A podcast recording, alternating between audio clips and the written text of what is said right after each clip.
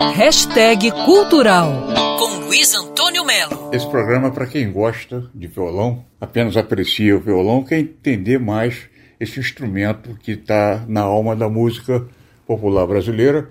E eu acho que universal também, porque onde tem música popular, tem música pop, está lá a presença do violão, violão acústico, o violão de 12 cordas, a guitarra, que é uma filha do violão. Enfim, eu acho que a cultura universal tem com o violão uma relação de empatia muito forte. Bom, chegou ao Rio a primeira edição do Encontro do Violão Brasileiro, que foi bolado pelo Tiago Delegado, que é também um grande violonista, e ele fez esse encontro com feras. A curadoria é da Renata Chamilet. E o grande lance é que é violão solo e violão duo ao mesmo tempo, quer dizer, você vai poder curtir o som mágico dessas seis cordas, né?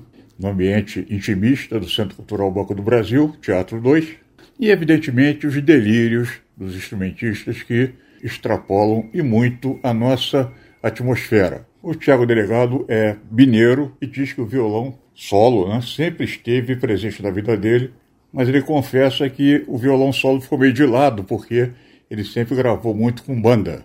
Por isso que ele teve essa ideia de fazer um encontro que vai reunir, além dele, né, que recebe os músicos, Juarez Moreira e Nelson Faria, Márcia Taborda e Hélio Delmiro, Marco Pereira, Alexandre Gismonte e Luiz Leite, ou seja, artilharia de primeira, para a gente carregar para casa aquele som ecoando, ecoando, ecoando, que é o som do violão. E depois de cada sessão desse encontro do violão brasileiro, Tiago Delegado vai ficar por ali para as pessoas que quiserem conversar com ele, tirar dúvidas. Então é isso aí, quarta-feira, Centro Cultural Banco do Brasil, Teatro 2, ali no centro né, da cidade, primeira edição do Encontro do Violão Brasileiro. Luiz Antônio Melo para Band News FM.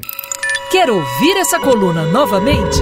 É só procurar nas plataformas de streaming de áudio. Conheça mais dos podcasts da Band News FM Rio.